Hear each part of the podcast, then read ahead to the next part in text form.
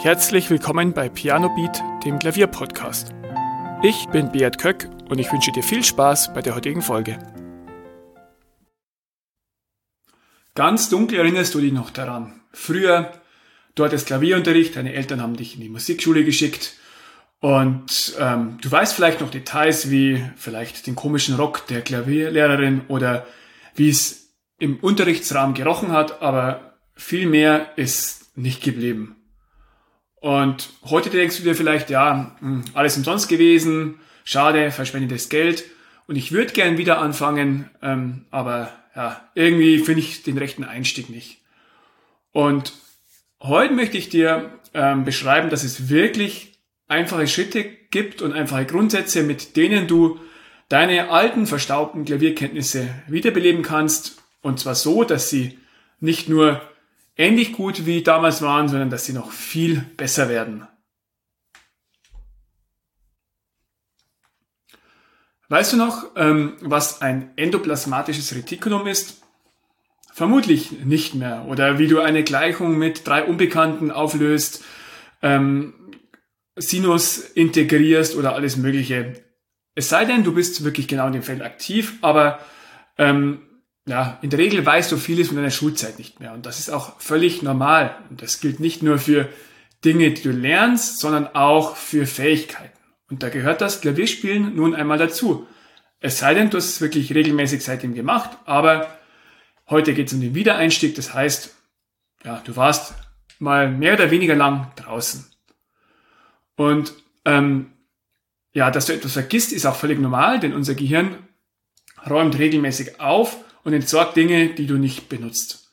Sonst ähm, ja, wärst du irgendwann völlig überladen von Eindrücken, wenn du dir alles merken könntest, alles, was du jemals getan hast, weißt du noch, das würde dich komplett überfordern und deinen Alltag auch ähm, anstrengend machen.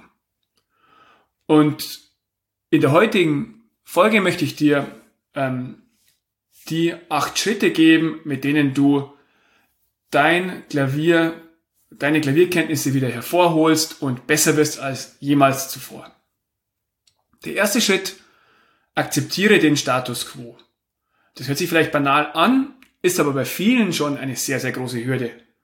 Die denken dran, ja, vor 25 Jahren, da konnte ich die Mondscheinsonate komplett auswendig spielen, fehlerfrei. Und ähm, ja, dann setzen sie sich nochmal hin ans Klavier und es klappt gar nicht mehr, sie sind frustriert und hören wieder auf und ja, fürs nächste Jahr wird das Klavier nicht mehr angefasst. Das passiert häufiger, als man denkt und bei vielen, viele haben so ähnliche Dialoge in sich und vielleicht fühlt sich auch ein bisschen ja, wie eine Degradierung an, wenn du sagst, ja, früher ging alles viel besser und du musst jetzt weiter unten anfangen, als du früher mal warst. Ich möchte dich aber ermutigen, nimm die Situation an, sei geduldig und halte die restlichen Schritte ein und dann ja, wirst du wieder zwei Schritte vormachen, auch wenn du einen Schritt zurück gemacht hast. Der zweite Schritt ist, dass du dir einen guten Lehrer oder einen guten Kurs suchst.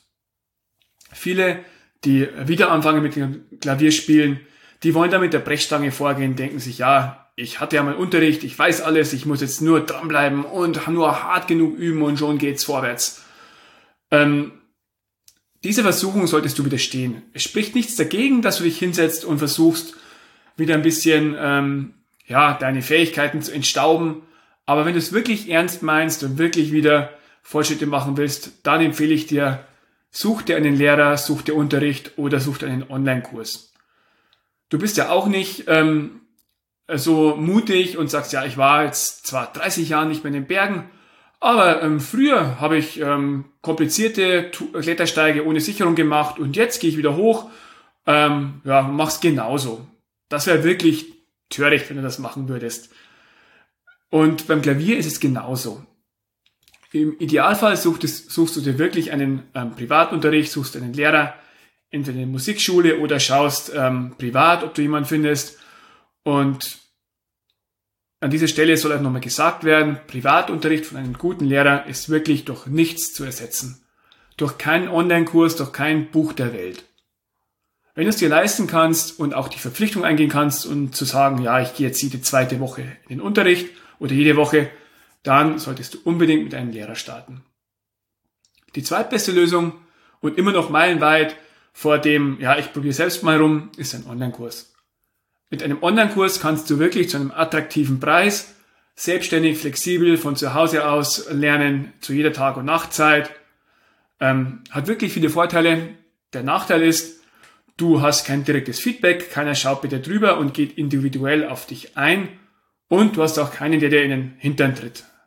Wenn du jede zweite Woche oder jede Woche zum Lehrer gehst, dann wirst du auch üben, denn die Blöße willst du dir nicht geben und hingehen und wieder nichts geübt zu haben. Und bei Online-Kursen ist die Versuchung hoch, dass du es nicht so genau nimmst und aussetzt und da brauchst du etwas mehr ja, Disziplin fürs Üben.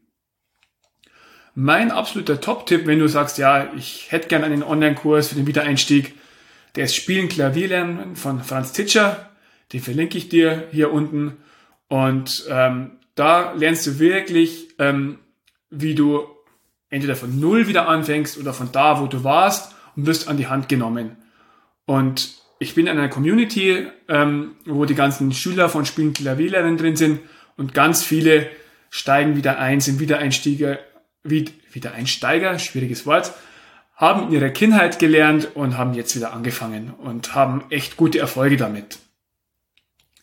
Ansonsten, wenn dir der Kurs nichts, ähm, ja, nicht zusagt oder du noch gern mehr Auswahl hättest, dann ähm, lade doch meine Übersicht runter mit den ähm, größten Klavier-Online-Kursen. Ich habe das wirklich auf über 30 Seiten zusammengefasst, was es alles gibt.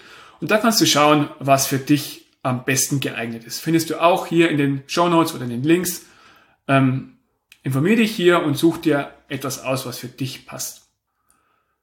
Der allerbeste Weg ist, wenn du beides kombinierst, wenn du sowohl eins zu eins Unterricht nimmst, als auch online lernst. Dann kannst du selbstständig für dich lernen, neue Inhalte lernen und hast die Vorteile eines Lehrers, der auf dich eingeht, der dir mundgerecht Lektionen gestaltet nach deinen Fähigkeiten, ja, und dich auch zu üben motiviert.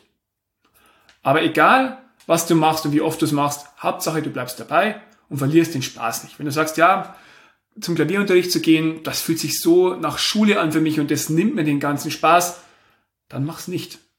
wenn du sagst, ähm, Online-Kurse, das ist nichts für mich, ich brauche diesen Lehrer, ich brauche diese, ja, dieses Commitment, dann geh zum Lehrer. Der nächste Tipp ist, dass du die Zeit als Freund siehst und nicht als Feind.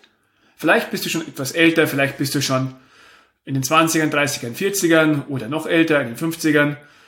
Ähm, und du denkst, ja, es ist schon so viel Zeit vergangen und ich habe ja nicht mehr viel Zeit oder ähm, ich habe Jahrzehnte verschwendet und ähm, jetzt äh, muss ich schnell gehen, ich muss jetzt in vier Wochen Klavier lernen oder das Stück muss jetzt in zwei Wochen sitzen.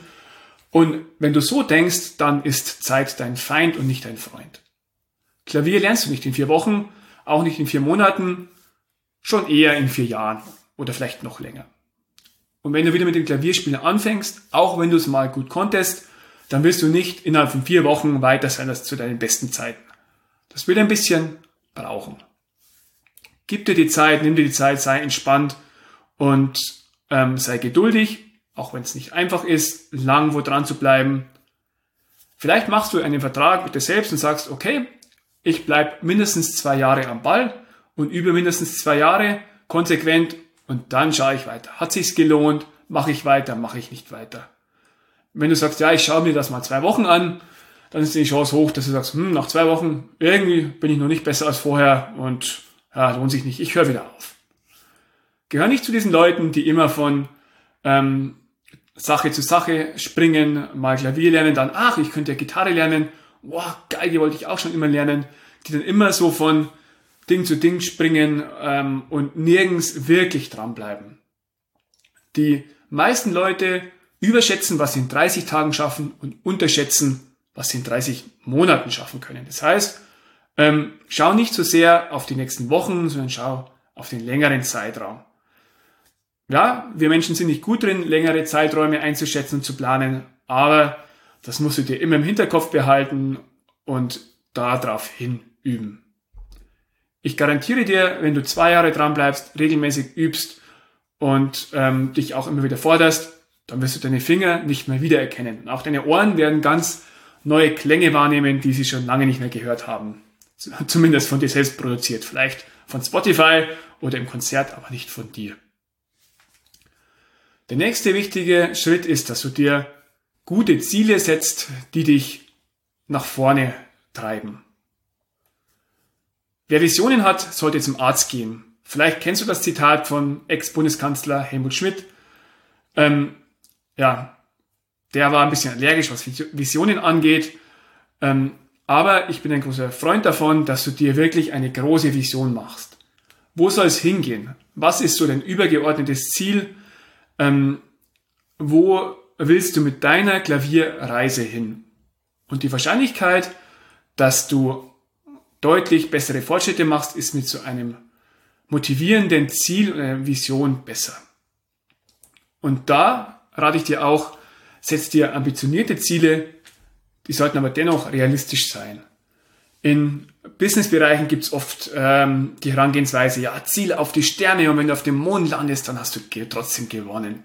Und das finde ich beim Klavierlernen kontraproduktiv. Du kannst natürlich sagen, ja, ich will jetzt die Waldsteinsonate von Beethoven perfekt können und wenn es dann ähm, nur das Menuett in G-Dur ist, ja, dann bin ich ja zufrieden.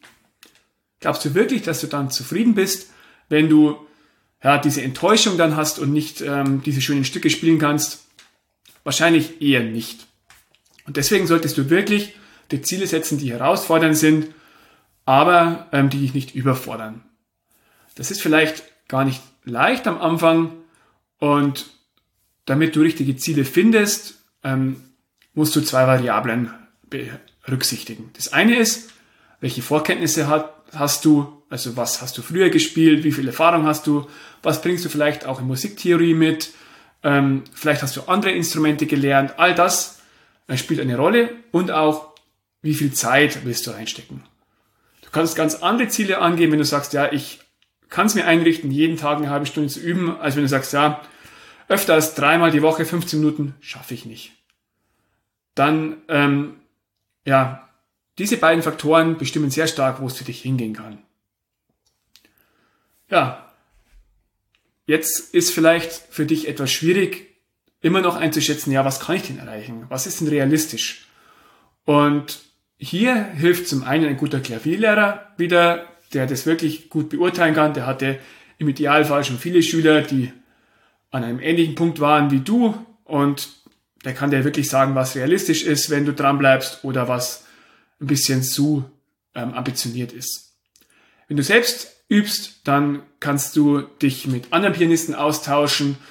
Du kannst ähm, mit Leuten sprechen, die ein Stück vielleicht schon gespielt haben. Da fragst du sie, hey, ähm, wie lange hast du geübt? Wann konntest du das? Wie, also, ja, was musstest du mitbringen?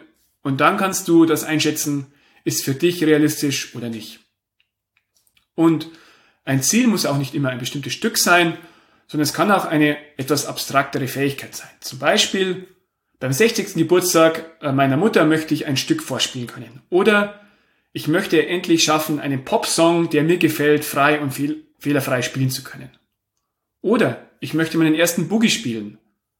Oder ich möchte drei Minuten frei improvisieren können, ohne Noten, es gibt ganz viele verschiedene Ziele und ich kann dir nicht sagen, welches für dich das Richtige ist, sondern das musst du selbst herausfinden und das muss ein Ziel sein, das dich begeistert, das nicht Instagram begeistert, nicht deine Eltern, nicht deine Freunde, nicht irgendwen, sondern das Ziel sollte, wenn du drüber nachdenkst, wenn du die Augen schließt und daran denkst, sollte es so ein leichtes Kribbeln in dir hervorrufen, aber dich auch nicht überfordern. Also wenn du dann denkst, wirst du nicht denken, oh das schaffe ich niemals.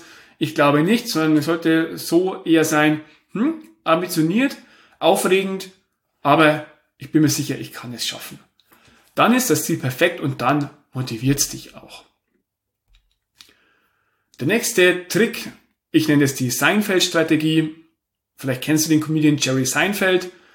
Der hat in den 90er Jahren schon riesige Millionenbeträge verdient, damals als noch lange nicht solche Gehälter gezahlt wurden als aktuell.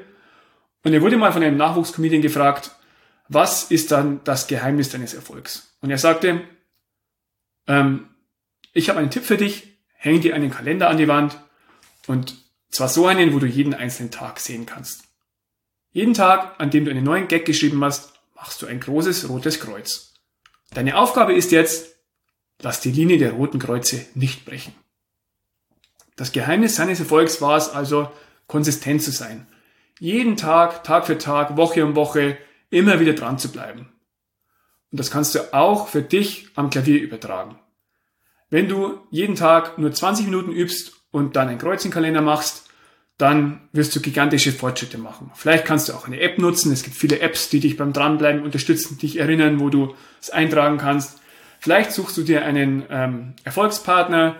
Ähm, ihr erinnert euch jeden Abend, hey, hast du heute schon geübt? Und wenn nicht, dann setzt dich nochmal hin und motiviert euch so gegenseitig.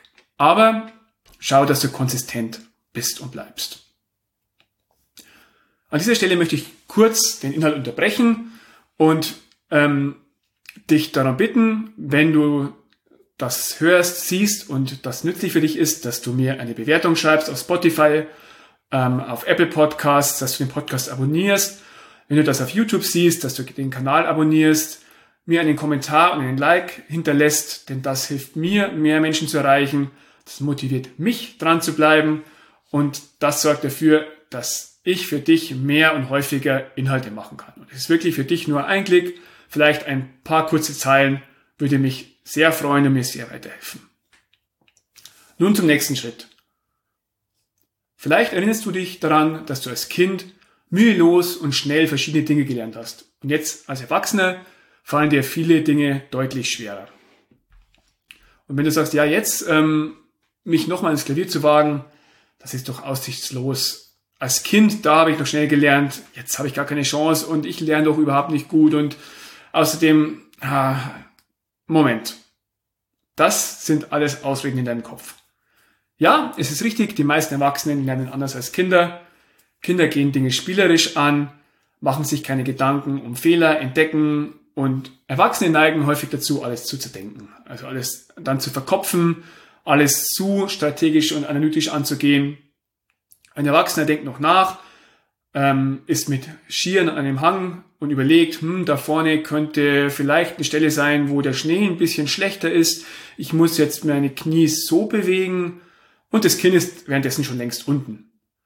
Ich sage jetzt damit nicht, dass du ähm, irgendwelche Risiken eingehen sollst und dich überall hinabstürzen sollst, aber dass du dich gerne mal ein bisschen spielerischer verhalten kannst und da ein bisschen ähm, dich an Kinder orientieren kannst. Auch am Klavier. Probier Dinge aus, probier Töne aus, spiel ein bisschen nach Gehör, hör genau hin, wie klingt etwas und erwecke deinen Forschergeist wieder zum Leben. Und das, allein das wird dich schon mal viel, viel schneller lernen lassen, als wenn du ja, ich bin ein Erwachsener und ich muss alles verkopft lernen und ich lerne es jetzt auswendig, mache das zehnmal und dann merke ich mir das schon. Ähm, das ist nicht sonderlich förderlich. Was die wenigsten wissen, ist, dass Erwachsene sogar deutliche Vorteile haben gegenüber Kindern, was das Lernen angeht. Zum einen können Erwachsene besser langfristig planen. Das fällt Kindern sehr schwer, ähm, dass du dir wirklich wie ich vorher schon gesagt habe, ein gutes Ziel setzt, ähm, das Ziel zersetzt, dann sagst, ja, ich mache meinen Übeplan und gehe wirklich Schritt für Schritt voran. Dann auch die strukturierte Üben. Kinder üben drauf hin und ähm, also wenn du Kinder beim Üben zuhörst, die üben in der Regel nicht sehr strukturiert, sondern spielen einfach Stücke zehnmal durch oder sonst irgendwie was. Und du als Erwachsener hast da wirklich einen großen Vorteil. Du kannst Üben sinnvoll angehen, du kannst da wirklich das Maximale aus einer Zeit rausholen, indem du gut und sinnvoll übst. Auch das Verständnis für Musiktheorie oder, wenn du es noch nicht hast, die Fähigkeit, das zu entwickeln und zu lernen, das wird dir deutlich leichter fallen als einem Kind. Ein Kind weiß nicht, was ein A-Moll-Akkord ist und ähm, deswegen kann es sein, dass es dir leichter fällt, wenn du zum Beispiel für Elise anschaust, dann siehst du, mh, in der linken Hand haben wir erst einen gebrochenen A-Moll-Akkord, dann wieder E-Dur, dann wieder A-Moll. Und schon kannst du die, die Begleitung sehr schnell merken. Und ein Kind hat diese Fähigkeit meistens nicht. Und viele Erwachsene sind geduldiger als Kinder.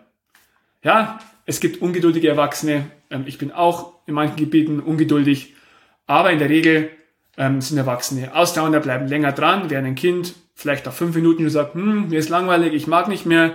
Du als Erwachsener kannst dich in der Regel deutlich besser zum Dranbleiben motivieren. Und das solltest du auch nutzen. Jammere also nicht darüber, welche Nachteile du gegenüber einem Kind hast und äh, dass du keine Chance hast, sondern nutz die Vorteile, die du als Erwachsener hast. Und du wirst wirklich schnell lernen. Sogar schneller als ein Kind, wenn du es richtig angehst. Der nächste Schritt ist, dass du Feedback gut nutzt. Frag nach Feedback, hol Feedback ein, aber ähm, geh richtig mit Feedback um. Natürlich, wenn du gelobt wirst, das ist super, das motiviert dich, bringt dich nach vorne, aber du solltest auch Kritik nutzen. Mit der richtigen Einstellung kann Kritik zu einem wahnsinnigen Beschleuniger von deinen Fortschritten kommen. Wenn du Unterricht nimmst, dann wird dir hoffentlich der Klavierlehrer Feedback geben, wird sagen, was du gut machst, wird sagen, was du schlecht machst und du solltest das wirklich auch nutzen. Auch wenn Kritik nicht immer leicht ist, ähm, nimm sie auf und überleg dir, ja, was kann ich besser machen. Wenn du nicht Unterricht nimmst, sondern ähm, selbst übst, dann spiel regelmäßig anderen Leuten vor. Frag vielleicht Leuten, die besser Klavier spielen als du, nach Feedback. Frag, äh, was ist gut, was ist schlecht und nutze dieses Feedback, um dich zu verbessern. Und ähm, vermeide es unbedingt, selbst zu deinem größten Kritiker zu werden. Viele Erwachsene, die wieder mit dem Klavierspielen beginnen, da habe ich die Erfahrung gemacht, dass die viel zu hart zu sich selbst sind. Die machen sich selbst fertig, sind da hervorragend drin und behandeln sich äh, wie ein Drill Sergeant seine Re Rekruten behandelt. Ähm, ja, es, es wird eh nichts, ich bin schlecht, ich bin unmotiviert. Ähm, hör einfach auf damit, dich selbst fertig zu machen, nimm dich an, so wie du bist. Ja, motivier dich zum Üben. Ähm, vielleicht musst du dich auch mal mit zwingen, dich hinzusetzen, aber sei nicht hart zu dir und stell keine zu hohen Ansprüche an dich. Der nächste und letzte Schritt ist, was ich dir unbedingt ans Herz legen will, gemeinsam zu musizieren. Als ich ein Kind war, war Musik machen auch immer mit Gemeinschaft verbunden. Ich hatte Schülervorspiele, gemeinsames Musizieren in der Familie, ich hatte Auftritte bei Festen und Feiern, habe Gottesdienste begleitet in der Kirche und ich habe es anfangs immer gehasst, vor anderen zu spielen. Es ist auch ungewohnt, ähm, die schauen Leute zu, du denkst, ja, bist angespannt, du willst keine Fehler machen, aber mit jedem Mal wird es besser und mittlerweile macht es mir gar nichts mehr aus. Und das ist nicht nur wenn du vorher spielst, ist es nicht äh, nur ein gutes Ziel für dich, dahin zu üben und ein gutes, ein guter Check, ob du was wirklich gut beherrschst. Weil du beherrschst wirklich nur dann gut, wenn du es gut vorspielen kannst. Weil dann kommt die Aufregung hinzu und das ist wirklich ein harter Test. Und viele Erwachsene meiden das gemeinsame Musizieren, weil sie sich schämen, weil sie denken, hm, ich bin nicht perfekt, was ist, wenn ich einen Fehler mache? Um das geht's nicht. Auch ich mache immer noch Fehler, wenn ich mit anderen musiziere. Aber viel größer liegt die Freude, die das gemeinsame Musizieren macht. Und wenn du ähm, gemeinsam musizierst, dann ist das wirklich enorm bereichernd und wird auch für schnellere Fortschritte am Klavier sorgen. Was gibt es hier für Ideen? Zum Beispiel, vielleicht kennst du jemanden, der singt, der ein Instrument spielt, biete dich an, musiziert gemeinsam, entweder für euch beide oder sucht nach Auftritten, vielleicht spielt ihr auch irgendwo etwas vor bei Feiern, vielleicht ähm, ja, wollt ihr irgendwas aufnehmen, irgendein Video aufnehmen für euch beide. Vielleicht kennst du jemanden, der Klavier spielt und ihr könnt vier nicht Klavier spielen. Vielleicht suchst du dir eine Band. Vielleicht kannst du bei einer Familienfeier ein paar Stücke solo vorspielen. Vielleicht gibt es in deinem Ort äh, Chöre oder Gesangsgruppen, die du begleiten kannst. Die Möglichkeiten sind vielfältig. Aber nutze wirklich das gemeinsame Musizieren. Ja, es ist ein Schritt aus deiner Komfortzone raus und es kann wirklich unglaublich herausfordernd sein und vielleicht denkst du, boah, ich schaffe das nie und ähm, ich bin einfach viel zu nervös. Jeder ist nervös, auch ich bin immer noch nervös, wenn ich vorspiele, bisschen angespannt, das ist völlig normal und Fehler können passieren, aber wenn du dich gut vorbereitest, dann ja, hast du schon gewonnen. Und ähm, mach das bitte unbedingt. Versuch, dass du Gelegenheiten findest zum gemeinsamen Musizieren. Ja, das waren meine acht Tipps. Als letzter Tipp oder als letzte Aufforderung an dich, fang jetzt an. Sonst verstreichen wieder Wochen, Monate, Jahre, wo du denkst, hm, ich wollte eigentlich, hätte, könnte, ich hätte so gern angefangen. Und Silvester bist du da und bereust es und sagst, jetzt fange ich an am nächsten Jahr und dann bist du wieder soweit und Ähm, wenn du bis hierher gehört hast oder bis hierher gesehen hast, dann zeigt es mir, dass du es ernst meinst und dann ähm, ja, bleib dran, fang wieder mit dem Klavierspielen an. Es ist wirklich das schönste Hobby der Welt.